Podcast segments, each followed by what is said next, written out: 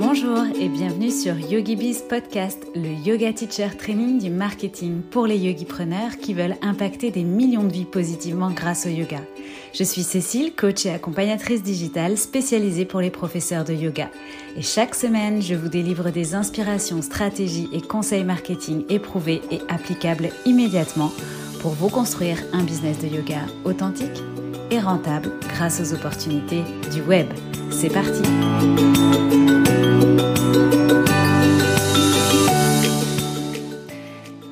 et bienvenue dans ce nouvel épisode de YogiBiz Podcast. On se retrouve aujourd'hui pour le troisième épisode de notre série Foire aux questions.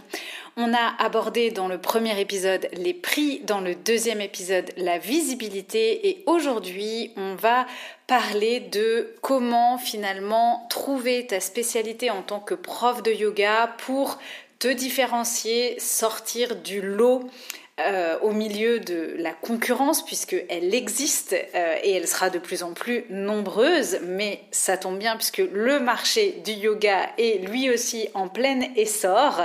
Donc finalement, on va parler euh, positionnement, finalement, on va parler niche, sans concrètement dire ce mot, mais en tout cas, c'est bien de ça dont il s'agit quand même. Alors, les questions auxquelles je vais répondre aujourd'hui, ce sont des questions comme par exemple, faut il vraiment être spécialisé pour enseigner le, yoga, même à titre complémentaire d'une activité principale? J'ai trouvé cette question très intéressante parce que vous êtes aussi euh, nombreuses et nombreux à euh, ne pas forcément faire du yoga euh, votre activité principale aujourd'hui et à être des slashers ou en tout cas à rester pour l'instant dans par exemple votre CDI. Donc euh, j'ai trouvé que c'était super intéressant de parler de ça. On euh, répondra aussi à la question, j'ai l'impression que si on se lance en ligne pour donner des cours en ligne, eh bien on a une forte concurrence, surtout avec les comptes stars d'Instagram. Donc c'est cette partie-là de la question sur laquelle je vais me concentrer. Donc comment on se différencie quand on ne sait pas faire des postures de dingue? Donc évidemment j'aime beaucoup cette question euh, parce que j'imagine à quel point ça peut... Euh, freiner, euh, faire peur à de jeunes profs de yoga euh, qui se reconnaissent pas forcément dans ces postures plus avancées. Donc j'aurai plaisir de répondre à cette question. J'ai aussi la question quelles questions se poser et quelles réflexions avoir pour se différencier des autres profs? Donc celle-ci, c'est ma préférée. Évidemment qu'on va traiter ça dans le sujet d'aujourd'hui. On a aussi du coup, des questions plutôt autour de euh, finalement des multi-passionnés. Euh, c'est ici qu'on va les retrouver dans cet épisode avec cette question qui revient souvent comment se différencier quand on aime beaucoup de choses, euh, comment se présenter quand on est euh, pluridisciplinaire entre guillemets, je fais tout, euh, n'envoyant pas forcément un bon signal. Donc comment finalement présenter tout ça quand on a la fameuse schizophrénie des multiples casquettes et du coup de la difficulté à présenter, à exprimer tout ça. Euh, évidemment, euh, concernant euh, les multi aussi, j'ai eu par exemple une question comment organiser son Insta ou autres canaux avec mes deux activités, alors presque trois, j'ai envie de dire, puisque c'est une question d'une élève qui qui a à la fois une activité par exemple de joaillerie, de litho et de yoga. donc peut-être que la joaillerie et la litho d'ailleurs se fonctionnent ensemble. Donc ça aussi, ça peut être potentiellement ton cas. Donc je donnerai aussi euh, des exemples concrets. Et puis euh, une dernière euh, question qui est comment, enfin je, crée ma, ma, structure de cours, comment se démarquer de certaines structures qui proposent des concepts similaires? On peut typiquement imaginer la question, je crée mon studio de yoga, bah, comment se démarquer de, des autres studios de yoga finalement? Donc c'est à toutes ces questions que je vais répondre dans l'épisode d'aujourd'hui. J'espère que tu es prête on démarre tout de suite. Faut-il être vraiment spécialisé pour enseigner le yoga, même à titre complémentaire d'une activité principale?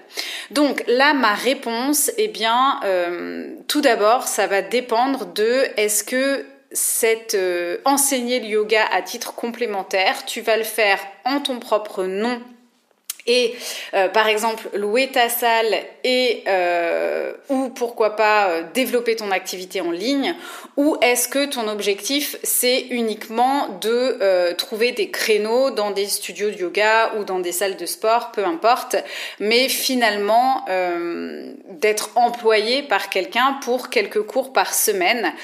Ou encore aussi est-ce que selon bah, justement quelle proportion tu vas vouloir allouer à cette activité et euh, selon quels vont être tes objectifs personnels en lien avec ça, à la fois en termes de revenus, mais aussi en termes de temps euh, que tu veux y passer, d'énergie, d'horaire, etc.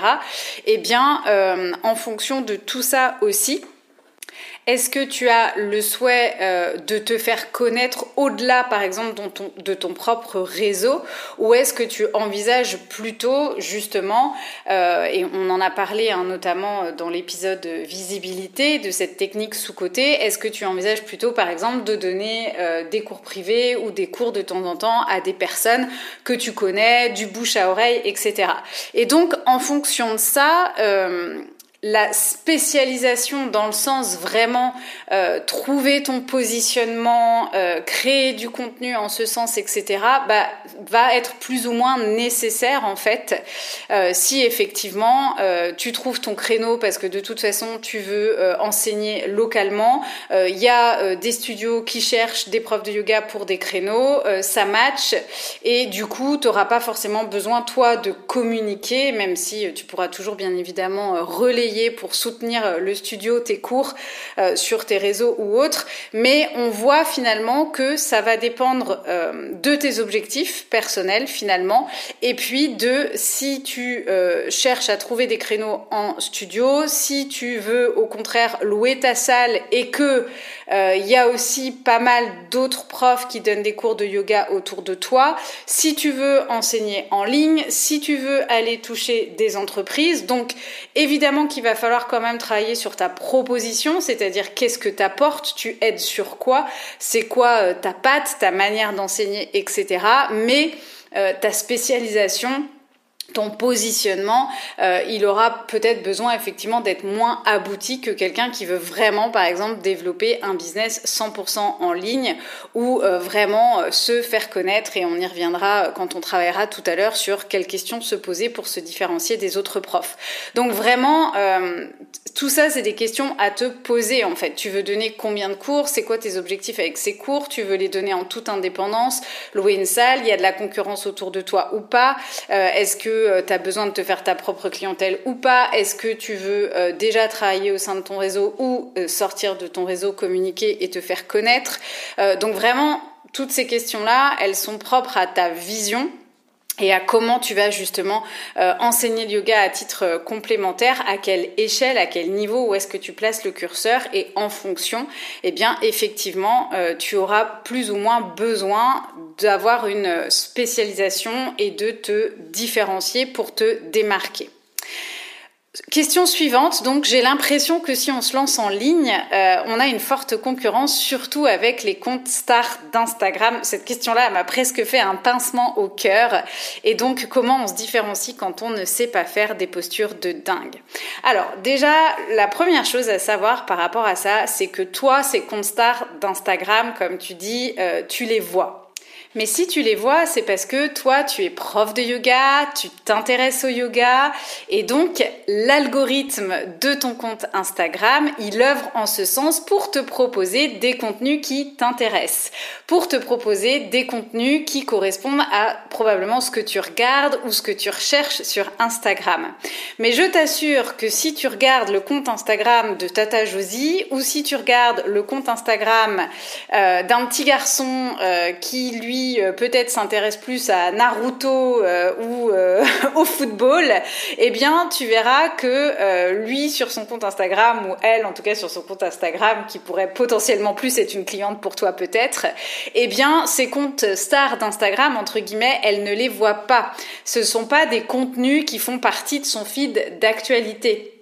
Peut-être qu'elle a euh, dans son fil d'actualité euh, des recettes euh, sympas pour toute la famille. Peut-être qu'elle a des petits chatons. Peut-être qu'elle a voilà des choses sur la mode ou autre. Mais peut-être pas forcément, en tout cas, tous ces comptes que toi tu suis parce que ben, souvent en tant que prof de yoga, on suit aussi d'autres profs de yoga ou en tout cas on regarde leur contenu ou on regarde ce qu'elles font. donc en fait, n'oubliez pas que et n'oublie pas que derrière euh, Instagram et derrière tous les réseaux sociaux que tu consultes, il y a des algorithmes qui font leur travail. Et c'est d'ailleurs pour ça que à l'inverse, quand on parle de création de contenu, eh bien on on, cherche à créer du contenu bah, qui va aider justement potentiellement les personnes qui recherchent des solutions, qui euh, euh, du contenu qui répond aux désirs, aux objectifs, à ce que veulent ces personnes, puisque justement les algorithmes des réseaux sociaux fonctionnent comme ça et nous présentent ce qu'on a envie de voir, ce qu'on recherche, ce qu'on veut, ce qu'on consomme. Ok? Donc ça déjà c'est la première chose à, à intégrer, c'est qu'en fait toi ce que tu vois, la matrice dans laquelle tu es, la réalité dans laquelle tu vis, et ben finalement, c'est pas la même, puisque aujourd'hui, on vit tout un petit peu la tête dans nos téléphones et dans les réseaux sociaux, euh, sauf qu'en fait, on vit pas les mêmes vies selon nos centres d'intérêt, selon ce qu'on regarde, selon ce qu'on consulte, et euh, donc selon ce que les algorithmes veulent bien nous, nous montrer ou nous proposer. Donc ça, déjà, c'est la première chose.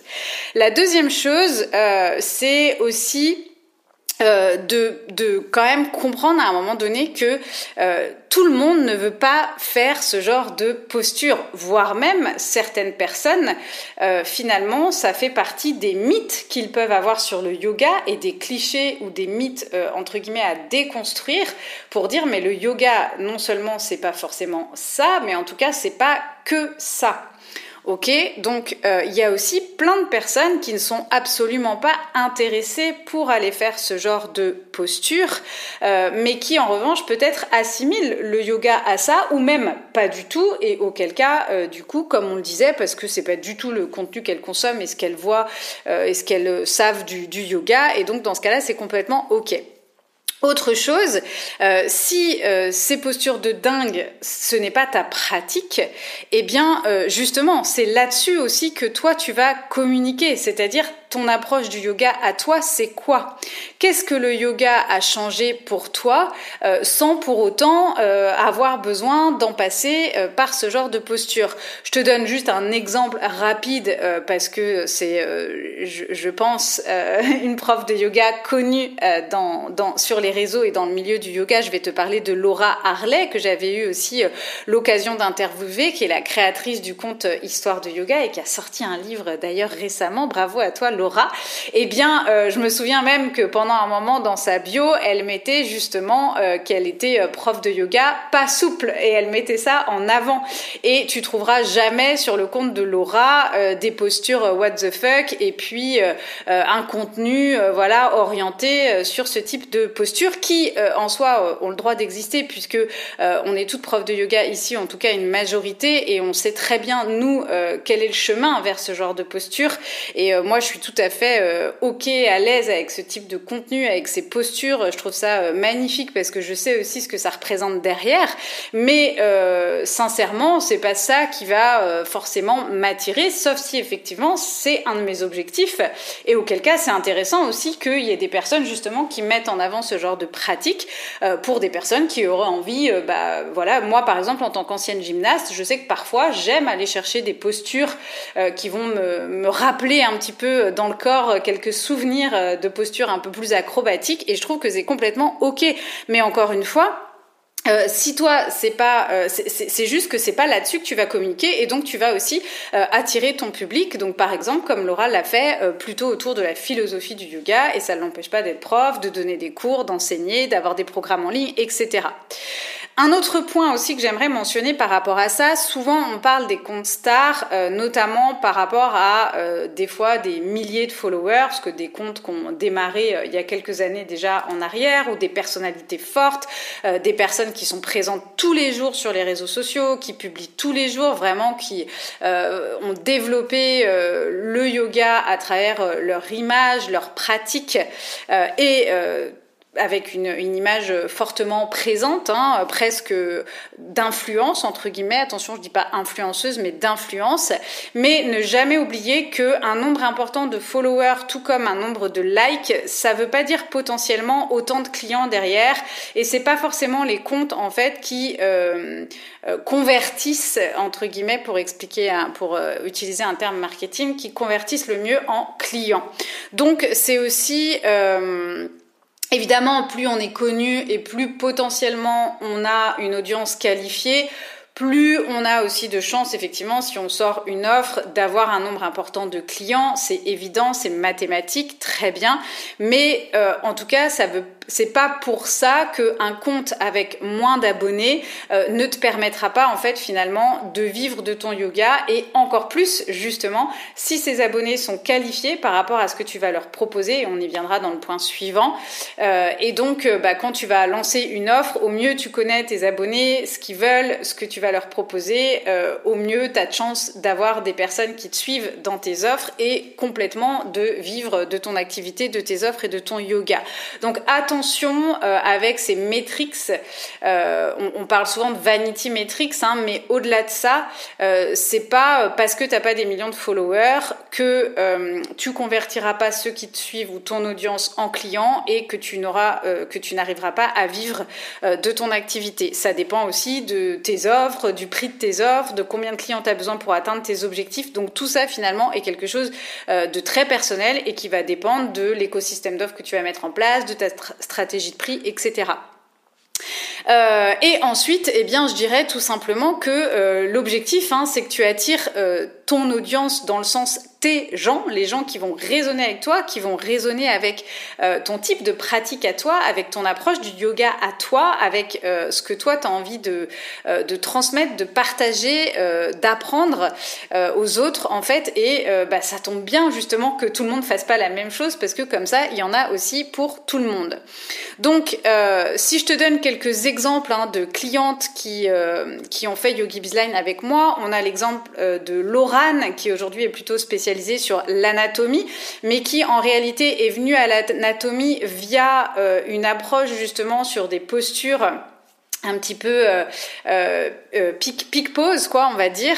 Euh, on a aussi Fiona euh, qui a son membership Home Yoga on a aussi Alexandra qui est spécialisée sur l'anxiété donc avec une approche yoga breathwork autour de l'anxiété. On a Ingrid que j'ai interviewé récemment plutôt sur la partie Pilate qui a et un studio et développé du coup un, des, un membership en ligne donc une plateforme un studio en ligne de Pilates et toutes, euh, toutes ces profs de yoga, bah, elles étaient pas forcément connues avant de se lancer.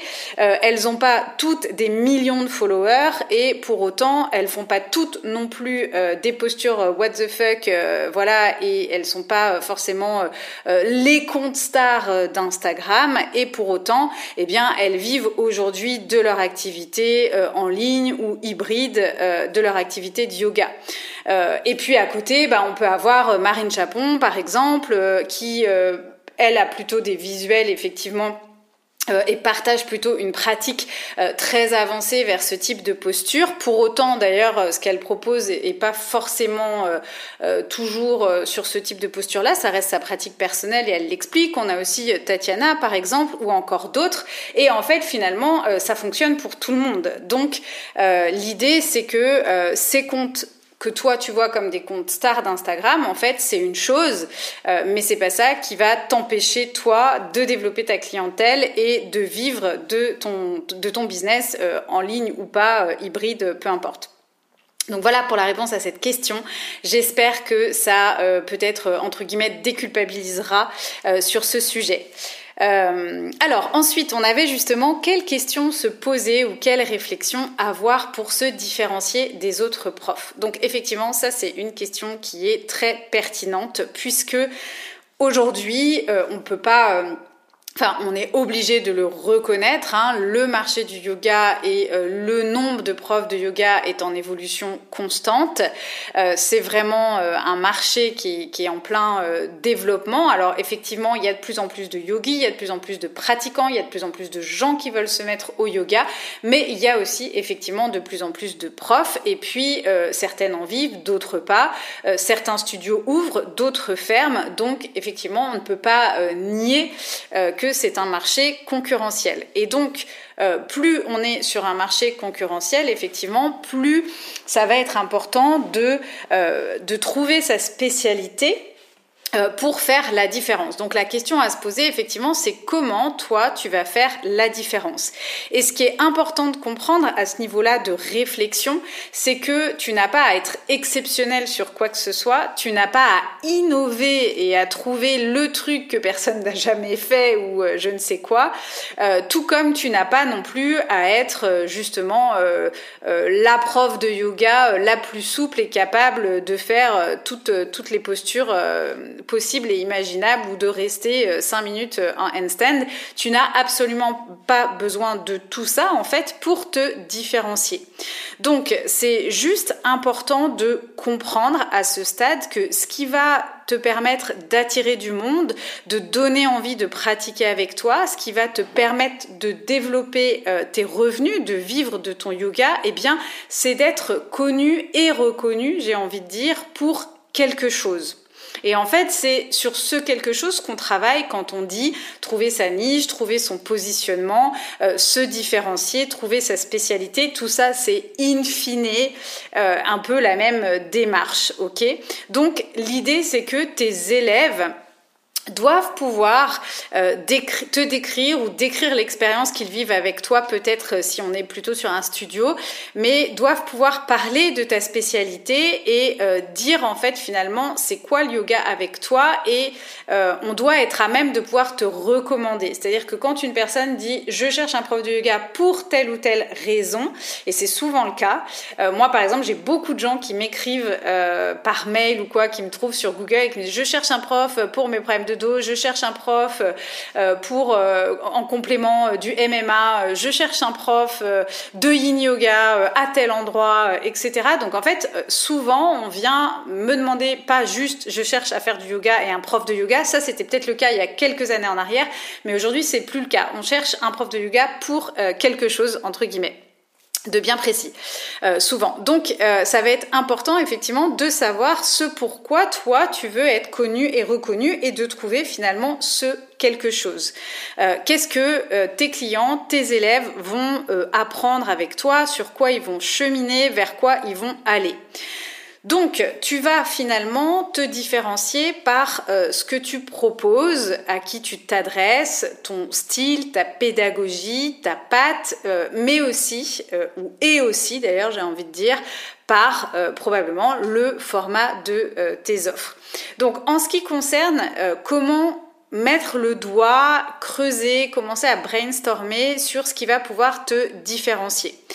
Eh bien moi, la première question euh, que j'aime bien euh, soulever euh, avec mes clientes, c'est qu'est-ce qui, toi, t'a amené au yoga? C'est-à-dire que si tu regardes en arrière, dans quelle situation tu étais et qu'est-ce que tu es venu chercher dans une pratique de yoga, dans un cours de yoga, euh, versus bah, aujourd'hui en fait. Donc quelque part, c'est un petit peu de rétro-pédaler sur c'est quoi ton, ton histoire avec le yoga et c'est quoi finalement le cheminement que tu as fait avec le yoga.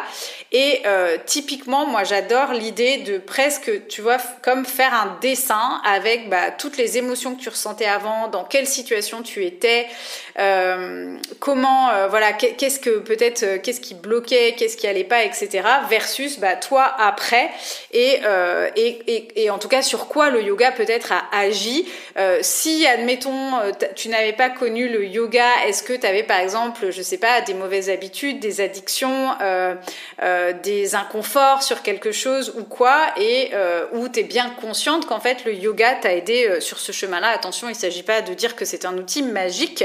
Euh, qui guérit ou quoi que ce soit, mais il s'agit de partir de toi et de voir en fait qu'est-ce que toi tu as intégré avec la pratique du yoga et du coup que tu es en capacité probablement de transmettre et probablement de transmettre le mieux puisque tu l'as vécu et puisque ça part de ton expérience personnelle. Donc en quoi le yoga vraiment t'a aidé toi aussi de manière personnelle? Donc avec cet avant-après. Donc, qu'est-ce qui t'a amené vers le yoga à la base? Le, ton histoire avec le yoga avant-après, de manière personnelle.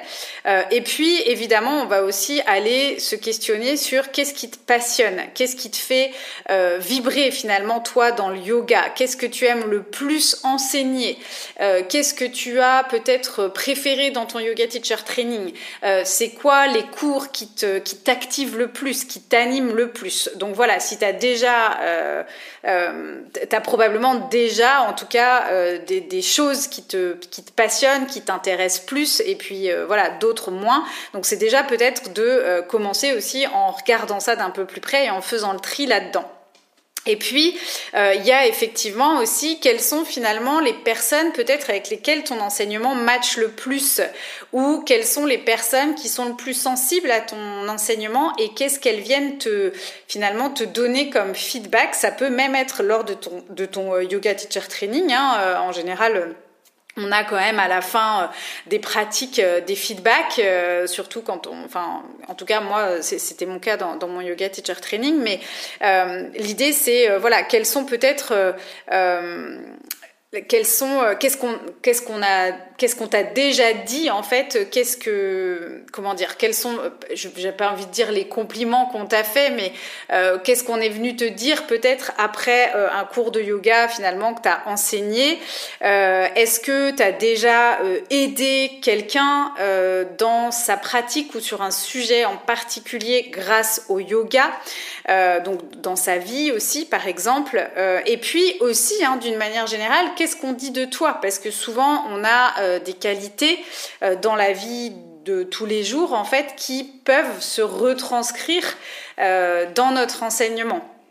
Ok, donc par exemple, une personne qui a toujours euh, des idées, qui a de l'imagination, qui est créative, euh, voilà, peut-être que ça va se retranscrire aussi dans ses flots, je sais pas. Donc euh, c'est peut-être ça que tu vas mettre en avant, comme voilà des flots peut-être créatifs, avec beaucoup de liaisons, de liens, de, de, de, comment dire, de rapidité entre guillemets. Enfin voilà, quelque chose vraiment de fluide. Je cherchais le mot.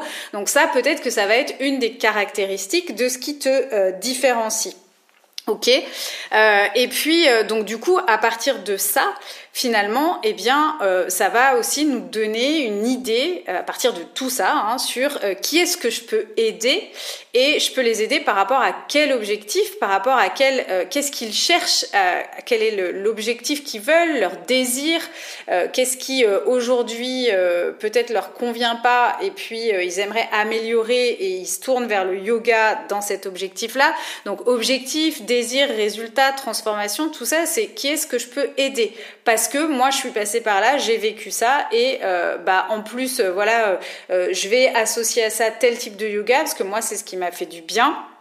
Et euh, quelque part, euh, dans ce type de yoga, bah, ma touche personnelle, c'est euh, par exemple la créativité, la fluidité ou au contraire autre chose, la pédagogie, l'explication, je sais pas.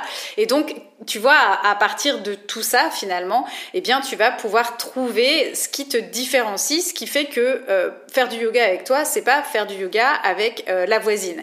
et puis, évidemment, hein, pour alors ça c'est pas forcément la partie la plus facile, mais si tu travailles sur toi, par exemple, moi j'ai des clientes qui travaillent en human design et ça les aide à reconnaître leurs forces et leurs talents euh, vraiment de manière euh, objective. Alors soit bah, tu vas les reconnaître par rapport à ce qu'on dit de toi et, ce pourquoi on vient te chercher entre guillemets ou les feedbacks qu'on te fait, soit effectivement c'est un travail à faire sur bah, tes forces, tes talents, euh, tes propres qualités euh, finalement euh, que tu penses avoir en tout cas pour pour enseigner, partager ton yoga. Donc finalement, on voit que tout ça, tes forces, ton expérience, ton cheminement, ton histoire personnelle, ta personnalité, tes valeurs, eh bien à partir de là, on comprend que quand on a fait ce travail-là, personne ne peut enseigner finalement le yoga euh, et créer des offres euh, comme toi tu vas le faire. Donc même si tu es sur la même thématique que quelqu'un d'autre, par exemple euh, le yoga prénatal, on aura plusieurs profs de yoga prénatal, mais ton histoire est probablement différente de celle de la prof d'à côté, tes formations aussi, ton style aussi, ta pédagogie aussi, tes valeurs aussi, ce que tu as envie de transmettre aussi, et puis surtout probablement aussi que les offres que tu vas créer euh, seront euh, différentes. Peut-être qu'une prof va créer un membership, là où toi, tu vas plutôt créer euh, des programmes préenregistrés sur certaines thématiques et ainsi de suite. Donc vraiment, moi je vois, hein, j'ai plusieurs euh, profs de yoga prénatal, postnatal, etc. Il n'y a pas une offre qui se ressemble. Euh, et pourtant, euh, il y en a un paquet qui sont sur ce segment cible-là, j'ai envie de dire. D'accord? Donc, ce que, enfin, en fait, l'idée c'est que tu vas te positionner à partir de ces éléments-là. Donc en fait, à partir de choses que tu as déjà en toi, hein, tu es, assez aujourd'hui déjà pour te différencier, te spécialiser, te positionner. Et tout ça, eh bien, c'est euh, exactement ce que les clients vont venir chercher chez toi. Et c'est d'ailleurs ce que tu pourras aussi retranscrire dans tes contenus. Finalement, ça sera ta méthode, ta façon unique d'enseigner, de partager le yoga, de voir les choses. Euh, et, ça va être important justement pour attirer du monde, pour te différencier, pour sortir du lot. Euh, ça va être important tout ça parce que les gens qui vont venir vers toi sont les gens aussi qui vont se reconnaître dans ton histoire. Donc euh, tout ça c'est extrêmement important à prendre en compte et c'est bien au-delà de juste dire je suis prof de yoga ou j'enseigne le vinyasa. Donc c'est ça qu'il faut comprendre dans cette histoire de euh, trouver à qui on s'adresse, se positionner, euh, trouver la transformation qu'on veut apporter pour sortir du lot et se différencier. Donc j'espère que ces concepts sont de plus en plus clairs au fil des explications. On va pouvoir maintenant du coup euh, passer à la partie euh, multipassionné ou en tout cas multicasquette et puis au-delà d'être multipassionné, souvent c'est euh, multi-outils j'ai envie de dire. Euh, donc moi je travaille avec des profs de yoga mais souvent mes profs de yoga sont aussi thérapeutes, astrologues, coach fitness, naturopathe, nutritionniste, sophrologue. Donc vraiment j'ai beaucoup euh, de profs de yoga qui ne sont pas que profs de yoga et qui ont aussi beaucoup d'autres outils euh, dans euh, leur formation et dans leur champ de compétences. Hein. Donc je parlais de l'astro, je parlais de la nutrition, je pourrais parler aussi de l'ayurveda, je pourrais parler aussi, pourquoi pas, du human design, etc., etc. Donc finalement, il y a ce fait déjà de comment je me différencie quand j'aime beaucoup de choses, mais comment aussi finalement euh, je suis un peu multicasquette, j'ai plein d'outils. Et donc, euh, bah, comment je fais pour euh, finalement réussir à, me présenter, à parler de moi, à, savoir à qui je m'adresse de manière claire? Donc je connais bien ce sujet. Et alors très souvent, très souvent, très souvent, en fait, il y a confusion entre qui tu vas aider à quoi, dans quel objectif. Donc finalement la, transformation sur laquelle tu vas accompagner et guider tes clients, le parcours client, il y a souvent une confusion entre euh, ça et tes outils. En fait, c'est pas tes outils qui comptent euh, quand on va te présenter. Alors, quand tu vas te présenter, ça n'empêche pas que tu pourras les mentionner, tu pourras en parler dans tes contenus, ça c'est tout à fait euh, ok. Mais ça nous intéresse pas entre guillemets de connaître ta liste d'outils dans le sens où c'est comme si, euh, j'aime bien prendre cet exemple, tu sais, du, du chef d'un restaurant. En fait, tes outils, c'est ta popote, c'est ta recette. C'est toi qui sais à quel moment, en fonction euh, des problématiques, admettons, ou des désirs de l'élève ou de la cliente qui va se trouver en face de toi, c'est toi qui sais un petit peu quelle arme dégainer. arme dans le sens justement quel outil utiliser. Tiens, bah là, c'est euh, peut-être euh, une méditation qui va mieux s'adapter. Tiens, bah là, c'est peut-être plutôt une lecture en human design qui va mieux s'adapter. Tiens, bah là, c'est peut-être plutôt du coup une pratique de tel style qui va mieux s'adapter. Et donc, à partir du moment où tu vas trouver ce vers quoi tu veux accompagner tes clients, dans quelle transformation tu veux les accompagner, par exemple, et là je pense notamment, hein, évidemment c'est un réflexe chez moi, plutôt sur des offres en ligne, eh bien ça veut dire que euh, c'est toi qui vas savoir à l'intérieur de ton offre, en fonction finalement de la promesse de ton offre, de ce que tu vas venir mettre à l'intérieur. Alors évidemment dans ta com tu vas en parler, mais en fait, tu vas surtout te concentrer sur justement cette fameuse transformation. Donc, qui tu vas aider à quoi, vers quoi, comment. Euh, mais effectivement, l'idée c'est pas de dire je suis prof de yoga, sophrologue, j'utilise les massages, les machins, les trucs. En fait, ça c'est bien, mais c'est pas suffisant. D'accord? Et, surtout, euh, justement, l'idée par rapport à ça, c'est de faire des ponts entre tes outils, de trouver des éléments communs entre tes outils et de te dire bah, justement comment tous ces outils, finalement, c'est quoi le point commun de tous ces outils? Qu'est-ce que euh, l'essence même de tous ces outils peut... Euh, qui je peux aider au mieux avec tous ces outils?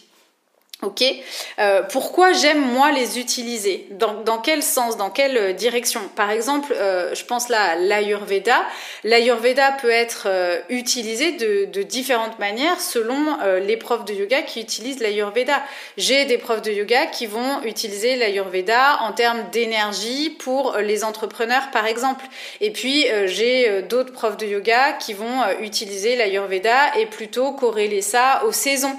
Donc l'approche va être complètement différente en fait. Ok, donc ça c'est extrêmement important de se dire bah les outils, c'est ma sauce, c'est ma recette, c'est moi qui sais à quel moment je vais faire intervenir quels outils, mais euh, les personnes que je veux aider et que je peux aider en tout cas avec tous mes outils, elles ont ce point commun. Et moi, je veux les emmener là parce que, encore une fois, on revient au point précédent. Hein, c'est ce que j'ai traversé, c'est ce qui m'anime, c'est ce qui me passionne, c'est ce qui me plaît, c'est là où j'ai des compétences, euh, c'est ce que je sais faire le mieux, etc., etc. Donc, en fait, on va vraiment chercher toujours à se dire, bah, ok, c'est quoi les points communs des gens que je pourrais aider avec mes outils ou c'est quoi les ponts communs entre mes outils qui vont me permettre d'aider les gens sur, euh, sur ma transformation, ma promesse de, de mes offres. Ok? Donc le, le, le, mot, à l'idée à retenir, hein, c'est trouver des points et des ponts communs finalement dans tout ça. Euh, une autre option euh, sur euh, enfin une autre option, euh, c'est pas forcément une autre option, mais ce qu'il faut aussi prendre en compte, c'est que euh, quand on, crée des offres euh, sur sur le, le, chemin de sur le parcours de ton client, en fait, tu auras peut-être plusieurs offres à lui proposer pour travailler avec toi, et euh, tous tes outils ou tout ce que tu aimes peut aussi arriver à des moments différents. C'est-à-dire que t'es pas forcément toujours obligé de mettre toutes tes connaissances et tous tes outils dans une seule et unique offre. Et justement, tu vas peut peut-être aussi pouvoir exploiter tes outils de manière différente. J'aimerais te, donner euh, l'exemple de Sandrine Delpuech, que j'ai, qui est cliente euh, chez moi, qui est cliente de Yogi Bizline, qui est cliente en Human Design, qui, euh, du coup, que tu peux retrouver par exemple sur Instagram sous le nom Sandrine Delpuech. Elle a dans sa caisse à outils, on va dire, le yoga, l'ayurveda, la photographie, pour ne citer que ça. Et son, son, positionnement, donc comment elle se différencie, sa, sa, spécialité, entre guillemets, c'est d'aider les femmes euh, à se reconnecter à leur image malgré le temps qui passe. Ok, donc on est, on est dans la reconnexion à soi, dans l'amour de soi, par rapport à son image, le, le reflet un petit peu qu'on se renvoie aussi dans le miroir finalement. Euh, et donc il y a bien une notion de temps qui passe. Hein. Ok, euh, et ça, elle le fait effectivement à la fois par le yoga, et donc elle va aller euh, toucher finalement un moment particulier du parcours de son client, de sa cliente avec le yoga. Elle le fait avec les massages. Elle, donc là, on va dire que c'est une activité plutôt, même si elle l'utilise parfois aussi en ligne, mais plutôt en présentiel. Elle le fait via l'Ayurveda, peut-être avec une approche du coup qui va être plus personnalisée dans ce cas, donc peut-être un programme, quelque chose, euh, effectivement, il y aura plus de personnalisation, peut-être du coaching, peut-être la possibilité de poser des questions, etc. Et elle le fait aussi avec une autre de ses passions qui est la photographie. Donc qui peut être qui est un service qui est complètement lié finalement à euh, ce sur quoi elle est positionnée, ce pourquoi elle veut être connue, reconnue, euh, sur effectivement euh, ce en quoi elle est différente avec ses outils d'une autre prof de yoga ou d'une autre pratiquante d'Ayurveda ou d'une autre photographe, mais elle a réussi en fait, donc c'est ce que j'appelle la niche parapluie, hein, en fait à trouver du lien entre tout ça pour quelque part se positionner et se différencier. Un autre exemple, c'est celui d'Alexandra, qui est aussi une des clientes de Yogi Bizline. Euh, tu peux la retrouver sur Instagram, donc Alexandra Flow Online, et je l'ai également interviewée sur Yogi Biz Podcast. Euh, Alexandra, elle, son truc, c'est euh, d'aider les personnes qui souffrent d'anxiété, finalement, à devenir autonomes dans la régulation de leur système nerveux pour guérir de l'anxiété et se créer une vie qui leur ressemble. D'accord? Donc ça, c'est ce sur quoi elle s'est spécialisée, c'est son élément différenciateur. Elle a notamment un programme d'accompagnement type un programme de groupe, de coaching, à l'intérieur duquel elle utilise pour le coup tous ses outils. Donc à la fois du breathwork, à la fois du yoga et à la fois ses compétences en, de thérapeute et de coaching pour faire cheminer les gens. Donc, tu vois que, en fait, l'idée, encore une fois, hein, c'est quels sont les ponts et les points communs. Et j'aime bien cette idée du parapluie, c'est comment tu peux mettre tout ça sous un parapluie pour que ce soit quand même cohérent pour tes clients, euh, mais que toi, tu puisses naviguer justement avec tes différents outils et selon tes différentes casquettes. Donc voilà pour la réponse à cette question. Euh, du coup, j'avais aussi la question comment organiser son Insta ou autres canaux avec euh, quand on a plusieurs activités. Donc là, en l'occurrence, on est sur une activité de joaillerie, euh, de mémoire de la joaillerie en lien avec de la lithothérapie, et puis une activité aussi de yoga, sachant que la joaillerie, dans ce cas, est la première activité de de cette personne, euh, de cette prof de yoga, c'est euh, donc c'est son, son, moteur, hein, c'est euh, l'activité principale aujourd'hui. Bah, là, je, je, finalement, je renvoie au même travail, c'est est-ce qu'il est possible de faire un pont entre les trois et est-ce que du coup ça serait euh, cohérent finalement par exemple d'avoir un seul compte Instagram où on peut euh, tout à fait euh, présenter ses créations, son process pour créer des bijoux, etc.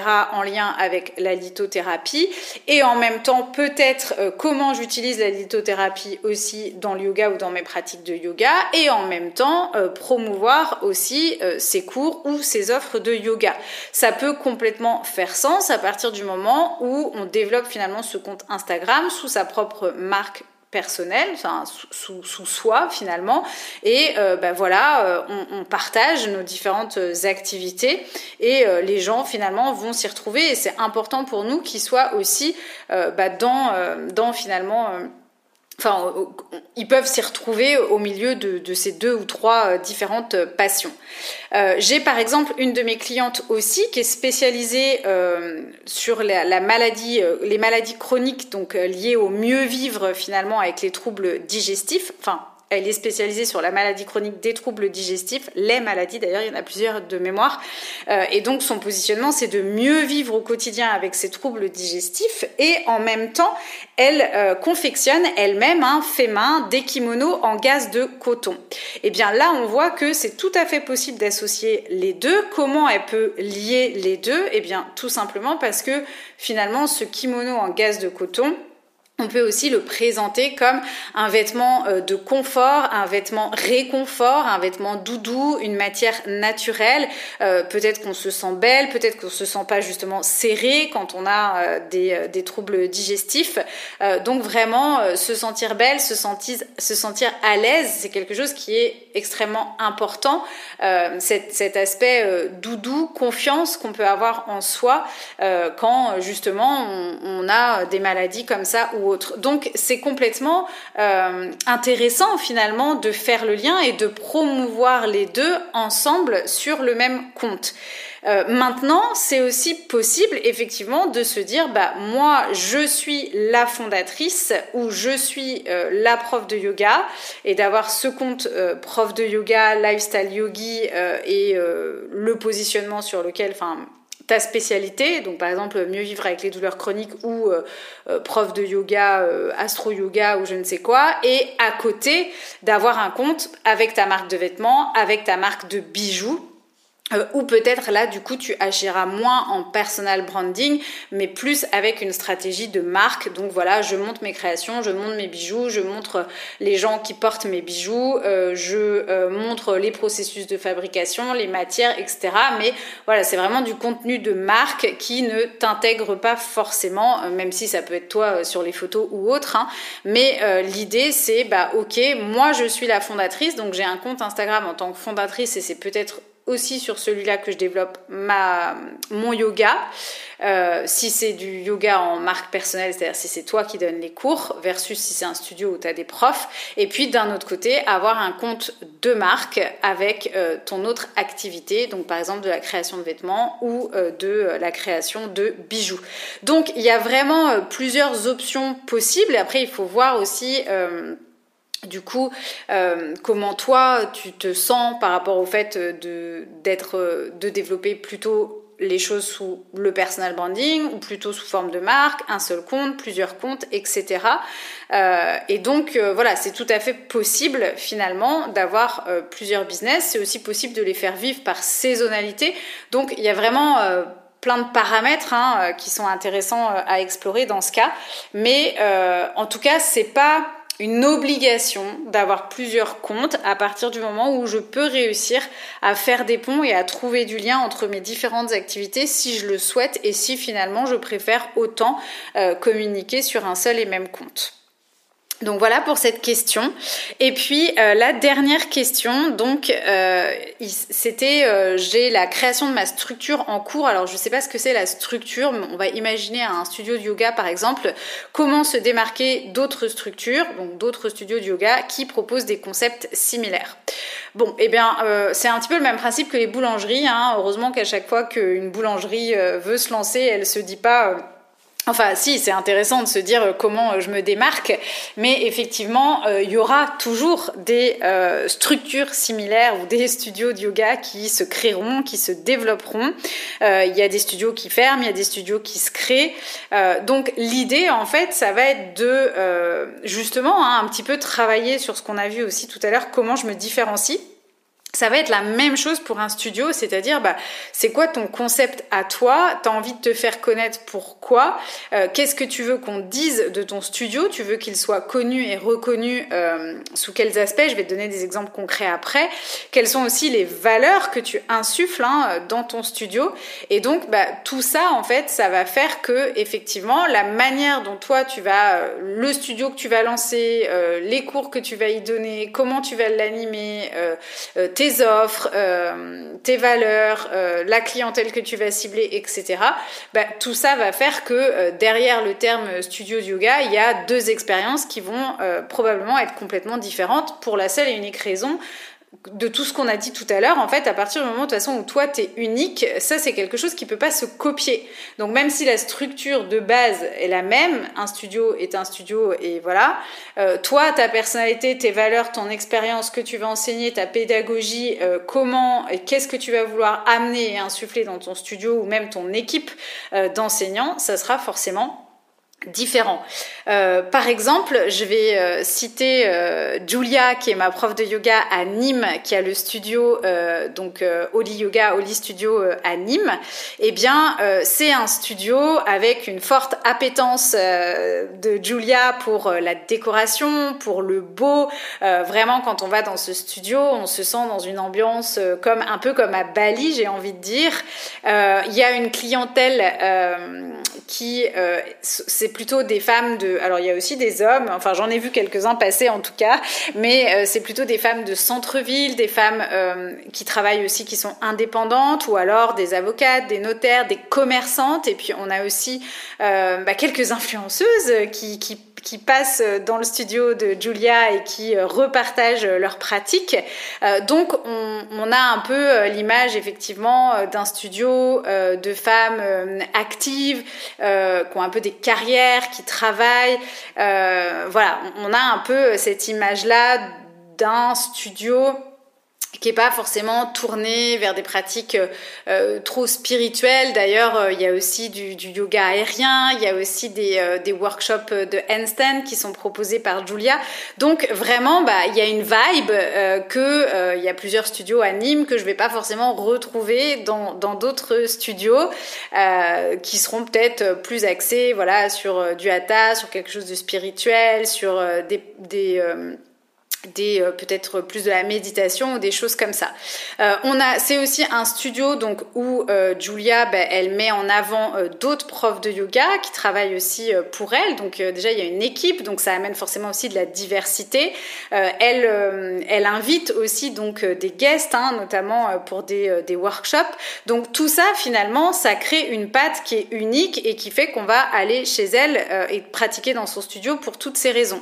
Et après, au-delà de ça, Julia elle-même dans son enseignement, elle a un, format euh, type entre guillemets, enfin elle a sa touche aussi dans son cours. Euh, il y a toujours un pranayama, une pratique de yoga et une méditation. On, dit souvent que c'est euh, voilà le, trio ou le combo comme on veut idéal d'un cours, mais pour autant moi pour avoir pris plein de cours dans plein de studios différents, c'est absolument pas toujours le cas. Et puis enfin, systématiquement à la fin de la pratique, elle offre une tisane.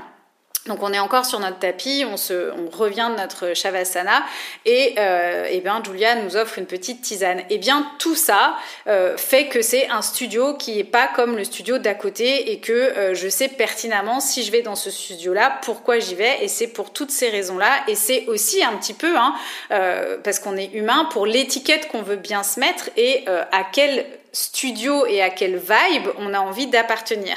Donc c'est extrêmement important de venir cultiver et de venir travailler ça.